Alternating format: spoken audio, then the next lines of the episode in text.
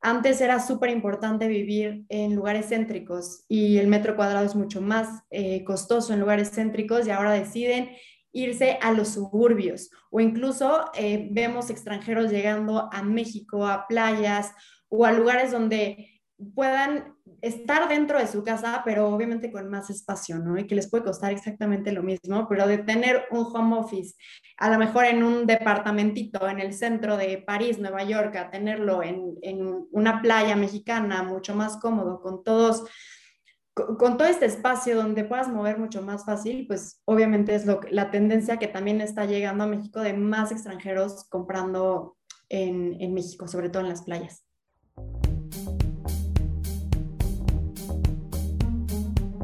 Hola, ¿qué tal, gigantes de la construcción? Bienvenidos a un episodio más de este nuestro podcast.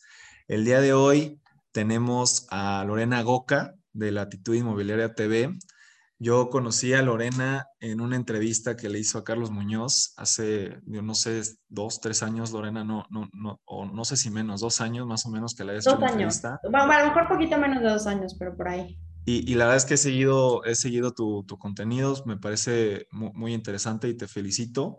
Eh, hoy vamos a hablar con Lorena de tendencias en bienes raíces. Y pues Lorena, me, me, encantaría que tú te presentaras con la audiencia de Gigantes de la Construcción, que les platiques un poco de ti. Pues antes que nada, muchísimas gracias por, por invitarme, muchísimas felicidades por este espacio, Andrés. Y bueno, mi nombre es Lorena. Eh, no tengo tanto tiempo en el sector inmobiliario porque en realidad acabo de cumplir 30 años. Eh, llevo seis años en el sector inmobiliario, que es prácticamente toda mi vida laboral ya graduada. Eh, soy egresada del TEC de Monterrey Campus Querétaro en el 2013 em, y me empecé a especializar en el sector inmobiliario ya desde, desde que inicié, desde hace seis años, primero con AMPI, luego por el ITAM. Eh, me he estado capacitando y después de abrir la inmobiliaria y de estarme capacitando, pues siempre tuve esta inquietud de comunicar y de compartir. E inició Latitud Inmobiliaria en el 2018, creando contenido primero para medio tradicional, para TV Azteca Hidalgo, y posteriormente decido mudarlo para medios digitales. Eh, y bueno, esto me ha permitido pues estar con muchísimas personas, eh, entre ellas ahora contigo, porque pues al final del día es un aparador que te, que te permite conocer a más y más personas y, bueno, básicamente profesionalmente, en, pues te puedo compartir eso ahorita. Perfecto, ¿no? Pues igual muchas, muchas felicidades por, por, por tu trayectoria en, en, el tema inmobiliario. Y, y, si quieres nos arrancamos con estas cinco preguntas que tengo preparadas, Lorena. Claro que eh, sí, la primera de ellas es un poco referente a la recesión económica que estamos viviendo actualmente. Normalmente en las crisis, pues la gente tiene como esta necesidad de dinero y suelen bajar los precios en el, en el mercado inmobiliario. ¿Has visto este tipo de oportunidades ahorita? ¿Qué, tanto han estado bajando los, los precios eh, de, de los inmuebles que tú comercializas? Pues mira, justamente, digo, independientemente de los inmuebles que yo comercializo, que al final es un pedacito muy chiquito de, de todo el universo que, tenemos en México, eh, planteándonos eh, a nivel país. Revisando estadísticas de la Moody, el último informe que dio 4S, pues sí se presenta una baja de precios, pero no ha sido algo que como realmente muchas personas creyeron que iba a ser la oportunidad de invertir en bienes raíces. Porque a su vez también en la vivienda nueva, pues el incremento de materiales que tú mejor que nadie conoce, pues ha sido complicado. Entonces, pues ahí está como discordia entre la vivienda nueva y la, y la vivienda usada, pero realmente eh, donde se ha presentado más, eh, por lo que me han comentado evaluadores, es en el metro cuadrado de terreno, que es donde ha afectado más. Y pues por supuesto siempre hay oportunidades de personas que tienen la necesidad de, de tener liquidez económica, que pues siempre ha habido, pero que claramente ahora va en aumento personas que han perdido el empleo, que sus negocios no han funcionado como tal, pues sí, sí ha habido una, una baja en ese sentido. Y por supuesto de, de metros cuadrados de oficina, que de por sí ya se había estado marcando una saturación en ciertos mercados como en Ciudad de México, pues ahora con, con este tema del, del home office, pues todavía mucho más complicado, hace falta cambiar, eh, como, le, como lo llama Jean Toll, reciclar estos usos de suelos y cambiarlos a, a otro uso, ¿no? Eh, eso creo que podríamos resumirlo de esa manera. Oye, pero entonces sí, o sea, sí ves una oportunidad tú específicamente en terrenos. O sea, en terrenos sí han bajado los precios. Mira, yo lo tomo de los datos duros, o sea, porque una cosa es mi percepción, que al final te digo es un pedacito, y al final del día, pues ya los datos sí, sí marcan una baja en el metro cuadrado de terreno en diferentes zonas del país. Que siempre habrá excepciones, ¿no? Porque siempre comentará alguien que me diga, no, en Monterrey ya subió o en tal lugar, ¿no? Pero estamos hablando como a grandes rasgos. Claro, claro. Y justamente mi segunda pregunta, Lorena, tenía que ver eh, sobre las oficinas y los centros comerciales. Bien hablabas del home office, eh, los centros comerciales han sido muy, pues muy maltratados en esta pandemia. Digo, ahorita ya se cerró Cinemex, muchas sucursales, o creo que todas, no sé, de, los cines. ¿Crees que pase con estos espacios? ¿Crees que cambien o crees que sí se recuperen eh, como oficinas y como centros comerciales? Yo creo que en general la pandemia eh, adelantó tendencias que ya estaban. Bueno, no creo, estoy segura. La, la, pandemia adelantó tendencias que ya se veían venir, ¿no? O sea, desde el comercio online, que ya era algo que ya se veía venir, pero que creció, no me sé exactamente la estadística, pero no sé, un cuarenta y tantos por ciento. Que, que, al final del día, pues eso ya se veía afectando al comercio tradicional. O sea, ya traíamos también este Em, esta, esta nueva tendencia, en México al menos, porque en otros países es más común, de las pop-up stores, donde se renta por tiempos más cortos.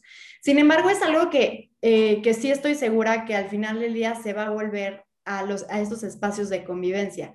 Por supuesto que ya de otra manera, como ya también se venía viendo con estos em, desarrollos comerciales que ya son más interactivos, ¿no? Que ya pasábamos eh, antes de los parques donde las familias pasaban los fines de semana a los centros comerciales donde no solamente ibas a comprar, sino también, como bien lo dices, al cine o a cualquier parte de entretenimiento en la familia. Eso seguro que va a regresar. ¿Cuándo? Pues cuando tengamos un poquito más de certeza. Pero bueno, ya estamos viendo en otros países como en Estados Unidos que se va reactivando esto mucho más. En la parte de oficinas, sí, este, los, los estudios pues dicen que no, o sea, que, que, muchos metros cuadrados se van a quedar vacíos. El home office es, un, es una actividad que definitivamente ya existía, pero para quienes no llegó para, para quedarse, es mucho más cómodo, resulta ser mucho más productivo y mucho más conveniente para las personas que pueden tener una mejor calidad de vida y que, nos lleva a la siguiente tendencia, ¿no? O sea, antes era súper importante vivir en lugares céntricos y el metro cuadrado es mucho más eh, costoso en lugares céntricos y ahora deciden irse a los suburbios o incluso eh, vemos extranjeros llegando a México, a playas o a lugares donde puedan estar dentro de su casa, pero obviamente con más espacio, ¿no? Y que les puede costar exactamente lo mismo, pero de tener un home office, a lo mejor en un departamentito en el centro de París, Nueva York, a tenerlo en, en una playa mexicana, mucho más cómodo, con todos con, todo este espacio donde puedas mover mucho más fácil, pues obviamente es lo, la tendencia que también está llegando a México de más extranjeros comprando en, en México, sobre todo en las playas. Y, a los espacios de las oficinas, ¿qué, ¿qué, crees que les pasen? O sea, ya decías que eso sí lo ves como más complejo. O sea, los centros comerciales sí puede que regresemos al centro comercial, pero a la oficina es más probable que no regresemos a la oficina de, de 8 a 6, ¿no? O, o, tan marcado. ¿Qué, ¿Qué, crees que pase con, con esos, esos espacios de, de, oficinas? Pues se reciclan, o sea, eh, me, me, parecía eh, la, la, cita que te decía de Jim Towl, que para quienes no lo conozcan es el, es el director y socio fundador de Softec, que, por ejemplo, nos, son tendencias que se marcan, o sea, no es la primera vez que se va a reciclar los usos de suelo, ¿no? Estos condominios en Ciudad de México, tipo vecindades, pues que al final del día dejan de ser funcionales porque son espacios pues muy mal aprovechados y que al final del día pues se, se, se convierten en algo de una necesidad inmediata. Específicamente en las oficinas, pues tendremos que ser creativos, no sé si este, seguramente el crecimiento de, de, los coworkings, pero también habrá una saturación si usamos todos esos metros cuadrados, pero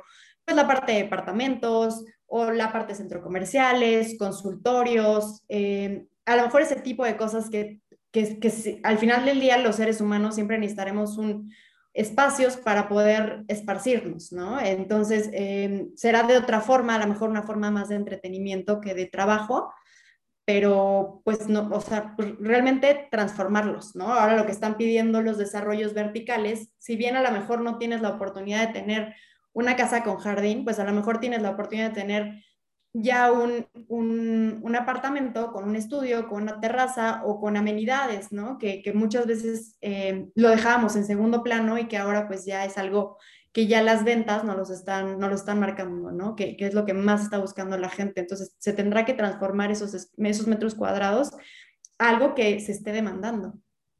Ya, ok, ok, interesante. La, la tercera pregunta, Lorena, eh, tiene que ver con eh, la naturaleza.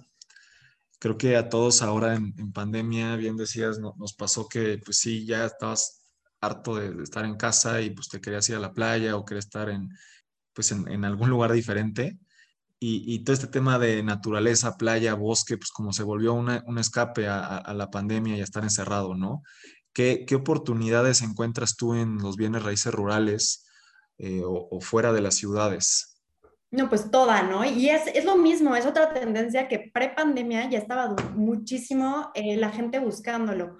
El claro ejemplo, Tulum en México, que se ha vuelto, pues, un, nuevo punto, no solo nacional, sino internacional, donde pues la gente ya no está buscando un lugar únicamente cómodo, ni únicamente que esté pensado a sus necesidades, ¿no? Que es lo que es, a donde se está llevando la arquitectura actual para, para la venta de departamentos, ¿no? O de casas, que antes era como, ay, sí, bueno, antes y ahora todavía, de tres recámaras, dos baños y medio, dos pisos para la familia de dos hijos, ¿no? O sea, eh, un, un, modelo que se replicó y se replicó y, muchos desarrolladores lo siguen haciendo, pero ya desde antes de la pandemia veíamos desarrollos que buscaban pues que sean mucho más integrales con la naturaleza, que fueran mucho más respetuosos con la naturaleza, a las necesidades de su, de su público meta, que vemos desarrollos especializados para deportistas, para, para parejas del mismo sexo, para parejas eh, que no tienen hijos, para divorciadas.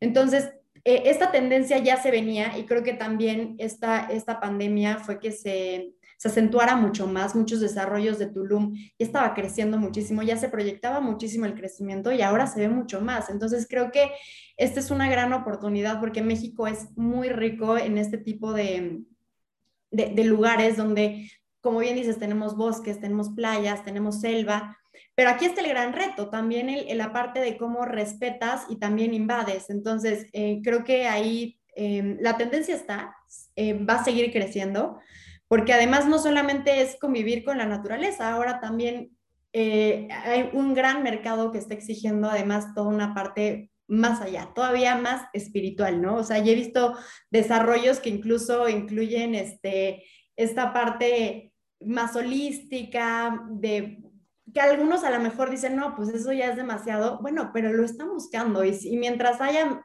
mientras haya demanda, pues habrá quien tenga la, habilidad de poderlo detectar y poderles ofrecer, ¿no? Creo que esas son los que van a ganar. Pero bueno, el punto de, resolviendo tu pregunta, yo creo que es algo que va a seguir creciendo, va a seguir en tendencia. Definitivamente Semarnat se va a tener que poner más las pilas que nunca porque, pues sí, si el mercado lo está pidiendo, seguramente muchos desarrolladores lo harán pero habría que ver las formas de lo que, lo que van a hacer para que pues sea, sea un ganar-ganar para todos, ¿no? O sea, no nada más invadir la naturaleza. Ok, ok, me, me gustan estos, estos conceptos espirituales de los que platicas. Y, y la, la, la, cuarta pregunta, Lorena, tiene un poco que ver con este, en este tema de escapar de la naturaleza que, que, ya, que ya, está, de, perdón, de las ciudades que ya estaba platicando hace rato. Pero también, eh, bueno, al, principio de la pandemia le pasó a Airbnb que le fue súper mal. Eh, o sea, no tuvo nada de ingresos porque nadie podía viajar, ¿no? Y una vez que se reactivó de cierta forma los viajes y todo esto, pues Airbnb se volvió otra vez una, una opción muy importante, muy interesante, porque te, no, no ibas al hotel lleno de, de muchas personas, sino que ibas a, a, lugares especiales para ti, ¿no?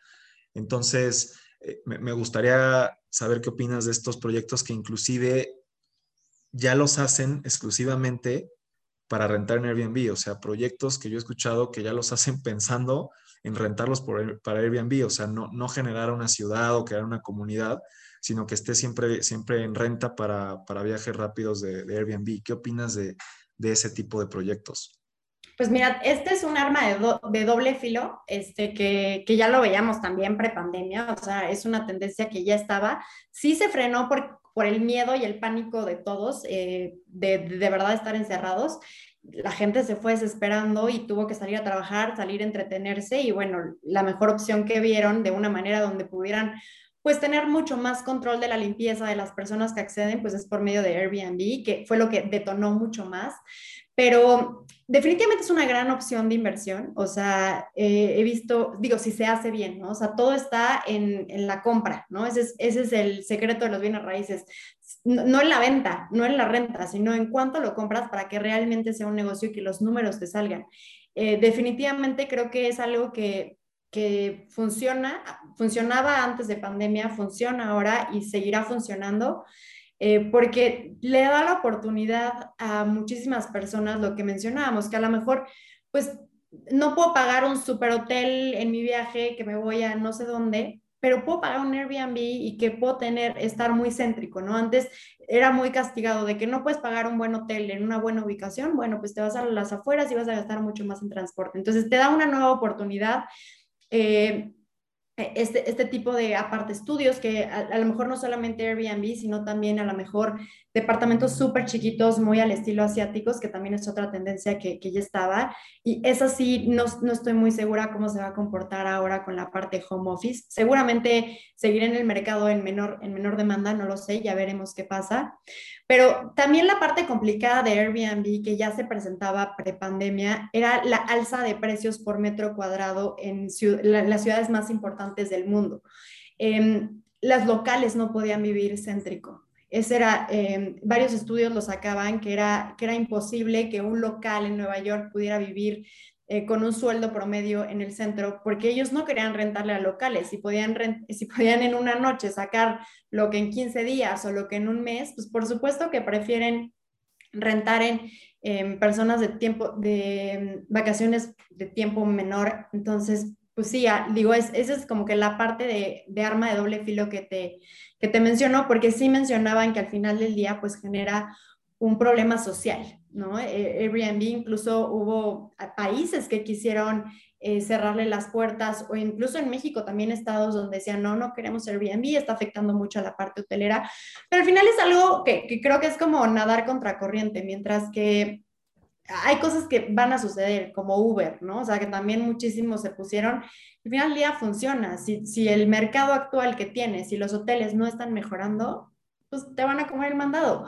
Y creo que, creo que es el, ese es el caso. Eh, habría que transformar los medios tradicionales como los hoteles para que realmente puedan competir con, con Airbnb, que ahí hay otro rollo, porque también dicen los hoteles, es que no estamos en condiciones iguales, los impuestos no son iguales, y bueno, ya, ya ahí se va a un tema mucho más incluso político, pero bueno, eso sería a grandes rasgos mi opinión. Ok, buenísimo. Igual creo que hay una oportunidad importante para los servicios que tienen los hoteles que no ofrece un Airbnb, ¿no? Como un concierge o todo este tema de limpieza, algunas cosas que luego es, un tema ahí con, con los Airbnbs, creo que también ahí hay hay una oportunidad interesante. La siguiente pregunta, eh, Lorena, es, ¿qué ves tú para la actitud inmobiliaria esta, este 2021? ¿Cuál sería tu estrategia comercial o qué, o qué vas a implementar este 2021 para, para la actitud inmobiliaria TV?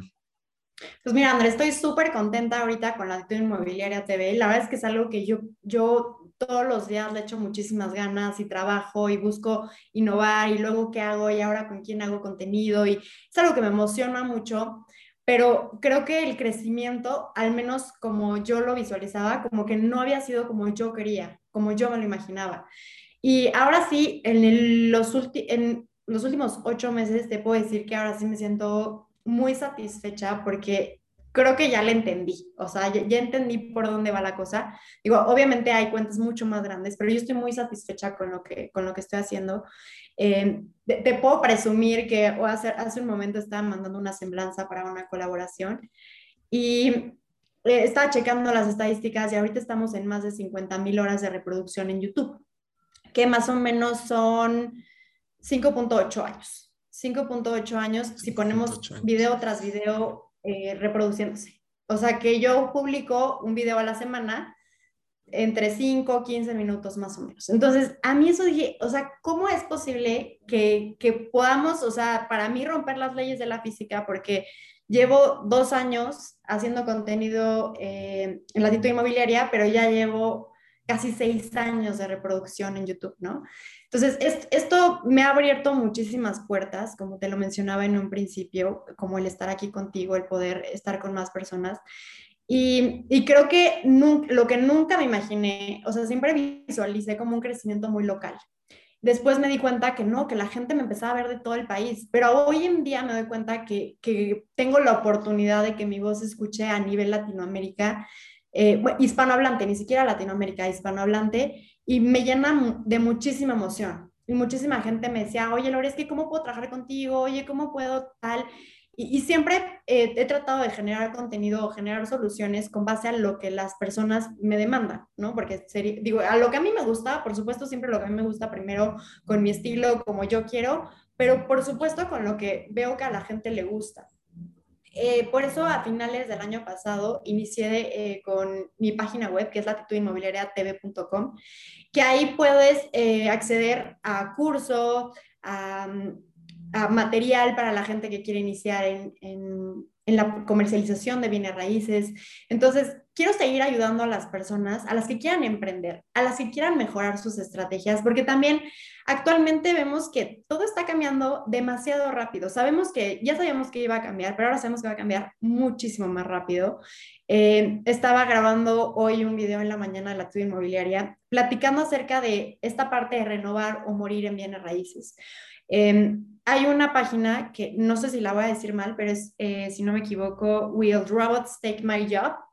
O sea, si los robots me van a quitar mi trabajo. Entonces tú pones ahí cualquier profesión, ¿no? O sea, desde médico, wedding planner, lo que sea. Y obviamente puse yo como realtor, como profesional inmobiliario. Y estaba viendo que la función de un inmobiliario eh, va a ser sustituible, no sé en cuánto tiempo, eso no lo recuerdo, pero en un 86%. O sea, el 14, va a ser únicamente el 14% lo que va a ser útil de un profesional inmobiliario, es súper poquito. Eso quiere decir que pues la mayoría se va a quedar fuera de este negocio porque no cabemos, o sea, por el simple hecho que no cabemos, ¿no? Como si, si ahorita pensáramos que a lo mejor una persona que está en el elevador como antes tocando los botones, pues va, alguien lo va a contratar. O sea, esas cosas ya no funcionan y así va a ser en el futuro. Y así como, como mi profesión, como la de muchos otros, ¿no? Y, y cada vez más rápido. Y, yo con esta preocupación eh, también me llegó la oportunidad de, de, no sé si ubiques EXP. Sí, sí, sí. Sí, sí, EXP. De, de EXP y de ver toda esta plataforma digital donde ahora pertenezco y donde vemos que no es una inmobiliaria digital como podemos ver Neximo, KW, lo que tú quieras, sino una plataforma digital donde alberga inmobiliarios, como podríamos decir un Uber, por decirlo así. Y en este momento estoy justamente armando mi equipo, armando ahora sí mi equipo, que puede ser que estés en Canadá, que ahora tengo a, un interesado en Canadá, que puede ser que estés en Veracruz, en Monterrey o, o, en, o en, Sudamérica, que ya está expandiéndose por, por, todo el mundo, también en varias partes de Europa. Eh, y bueno, esto, eso es justamente a lo que voy. Ahora sí, ya no solamente quiero quiero compartirles, bueno, lo seguiré haciendo, voy a compartirles mi conocimiento, les voy a compartir lo que, lo que pienso, lo que encuentro de noticias, todo eso creo que al final del día es, eh, creo que genera mucho valor, muchas personas me lo dicen y mientras sea así lo seguiré haciendo, pero también ahora quiero trabajar con personas que quieran formar parte de mi equipo, que, que es algo que, que me llena de, de, alegría, que ya empecé la semana pasada, eh, ya a iniciar con mi propio equipo, eh, trabajando desde donde estés. Entonces eso se me hace increíble, es algo que me voy a enfocar, pero por supuesto siempre tratando de brindarle valor a las personas. Yo empecé esta plataforma con ese objetivo y es lo que seguiré haciendo, pero ahora quiero llegar a más personas. pues muy interesante y, pues mucho éxito en, en, los cursos, en EXP y, y, en todos los proyectos para, para este 2021. Antes, antes de cerrar, Lorena, te tengo una pregunta bonus con la que cerramos prácticamente todos los episodios y es, eh, yo voy a construir la primera ciudad perfecta en la historia de la humanidad, una ciudad 100% inteligente, 100% sustentable. Desde tu perspectiva, tu experiencia en, el sector inmobiliario eh, y en general, ¿cuál sería la característica o las características más importantes de una ciudad perfecta? Pues es, un, es un objetivo muy ambicioso. ¿No?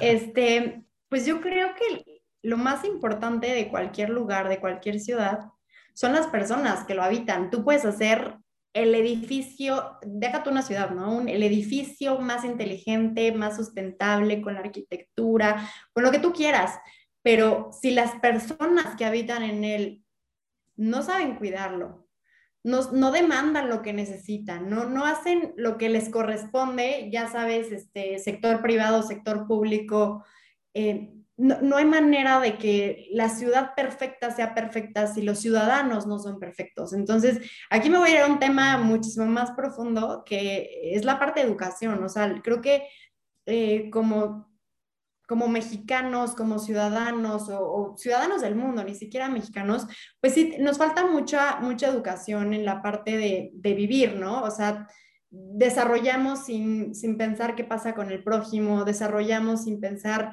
en, eh, sí, te ahorras costos ahorita y qué pasa mañana con la persona que puso todo su patrimonio y toda tu confianza en ello. Entonces, creo que los ciudadanos es muy importante la educación. Si ya nos vamos a partes más técnicas, seguramente tú serás, tú serás mucho mejor respondiendo este tema, pero pues creo que los mayores problemas eh, a nivel a nivel México, hablando de lo que yo me dedico, que es la comercialización inmobiliaria, pues creo que tendría que ser una ciudad donde la gente pueda hacer negocios, donde eh, haya la menor cantidad de especulación inmobiliaria, donde haya buenos desarrollos, donde la gente pueda eh, desde tirar la basura y que haya un, buen movimiento, porque también todo ese tema es súper importante, eh, que sea sustentable, que sea dirigido a quien lo va a usar, entonces, a grandes rasgos, creo que eso fue una pregunta muy, muy ambiciosa, pero bueno, un poquito de lo que se me ocurre en este momento. No, no, me gusta, me gusta. Mucha gente me ha contestado esta parte humana de ciudadanía, por así decirlo. Eh, también ya, ya, me hablaron de un concepto tipo Silicon Valley, hablando de, lo que comentabas de educación, que se basa como en, en una universidad muy fuerte este bueno, pero Silicon Valley tiene muchísimos problemas sociales. Yo diría que está lejos de ser un lugar perfecto. Ah, no, sí, pero me refiero a que tiene como la base de Stanford University, ¿no? En, en, en ese sentido, el otro día me, me, me decían que, que, tenía que tener justamente este tema de educación o una universidad en el centro para, pues, para ser una ciudad perfecta. Y, y, pues sí, digo, al final esta, esta parte de negocios o de especulación inmobiliaria también es, es, interesante.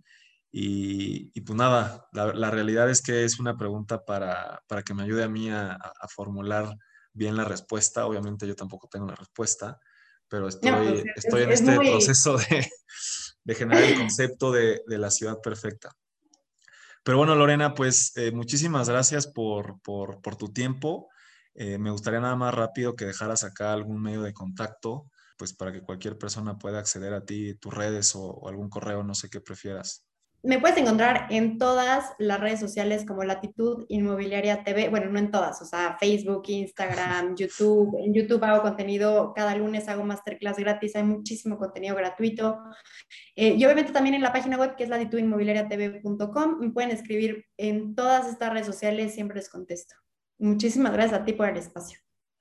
Perfecto, pues muchas gracias a todos los gigantes de la construcción que nos escuchan y nos vemos la próxima semana con un episodio nuevo.